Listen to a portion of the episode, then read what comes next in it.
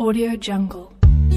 Buenos días amigos y compañeros que me escuchan. Un placer saludarles hoy lunes 8 de abril. El tema escogido para hoy es el podcast. ¿Qué es un podcast? ¿Cuáles son sus características? ¿Cuáles son sus ventajas y cuáles son sus desventajas? Escúchame y entérate. Un podcast es una publicación digital periódica en audio o video que se puede descargar de internet. Sencillamente se trata de un programa de radio personalizable, descargable, que puede montarse en una web o blog.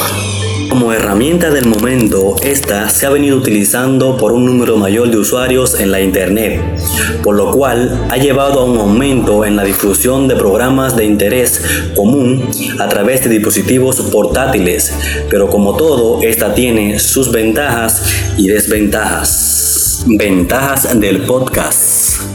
Es portátil, se puede oír en cualquier momento, fracciona el espacio y tiempo, se lleva a donde uno pretenda, se hallan contenidos en otros idiomas, su información es diversa. Al igual que la mayoría de herramientas, el podcast tiene sus desventajas. Por ejemplo, no podemos dar información de último minuto.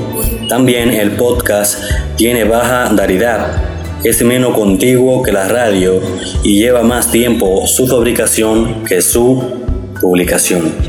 Gracias por escucharme. Estuvo con ustedes su amigo de siempre, Luis Ramírez. Bendiciones.